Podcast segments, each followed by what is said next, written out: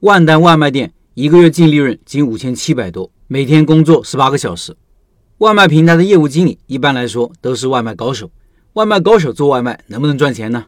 看看我们社群里这位老板的亲身经历，他是饿了么经理，也做过外卖，过程很精彩，可以给大家很多启发。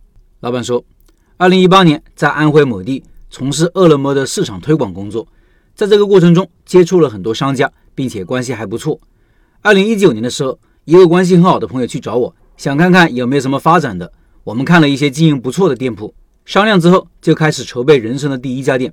那时候纯纯的新手，从产品、营销模式、账务统计都是没有任何考虑的，想法特别简单，特别傻，就想着以外卖为主，学一个简单的易学的、投资不高的品类。当时看中的炸鸡汉堡这一类，我们的策略是以更低的价格在外卖上打价格战。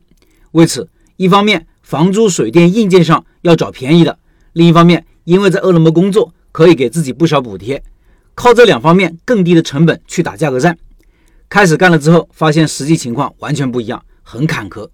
房租七百块钱每个月，押一付一，设备二手的一万五，首批进货六千块钱，折水电五百，门头八十，总投资两万三千多。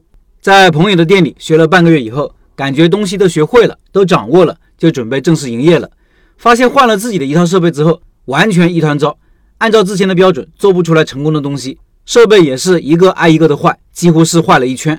了解设备，调整温度、时间，改换面粉，试吃测试，又搞了半个多月，总算是正常营业了。前期成本核算不仔细，损耗之类的都没有考虑其中，定价定得相当的低，价格上很有优势，所以前期单量还可以。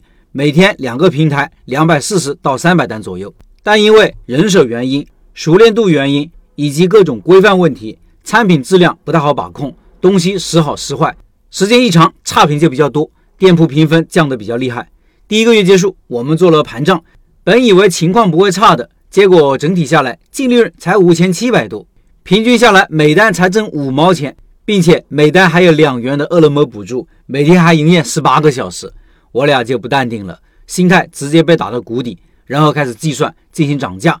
价格调整之后，就跟当地的华莱士、艾比克这种品牌店价格差不多了，但同时也就没有了最初设定的优势了。第二个月单量严重下滑，盘账利润三千五百六十。第三个月单量基本稳定了，每天几十单，利润两千两百八十块。接下来把外卖停了，我们商量下一步应该怎么搞。当时两个方案：一转型，换个品类做。第二，做外摆到旁边的小学门口摆摊。最后考虑第二种方案，难度太高，调整比较大，就选择了第一种，转型做盖浇饭、料包那种，一份米饭煮一份料包，拌一个青菜，搞两勺花生、黄金豆，拌个卤蛋。这个项目各方面顺利很多，设备上增加了一个蒸箱，煮锅直接用炸炉代替了。这种利润比较清晰，每天浪费多少，赔付了多少，每个料包成本多少，青菜进货多少。黄金豆、花生米用了多少？鸡蛋多少斤？每天核算利润，有问题随时都能调整。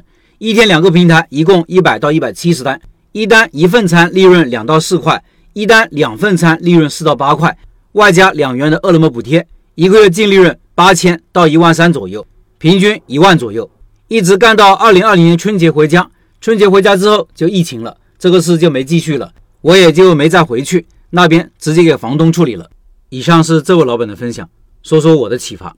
第一，懂外卖也未必能赚钱，还要会算账，会店铺运营。第二，价格战未必可行，顾客的理性追求是性价比，而非单纯的价格。第三，品类的选择很重要，关系到运营能否标准化，最终关系到能否赚钱。第四，要跟外卖经理搞好关系，因为有补贴，真的挺香的。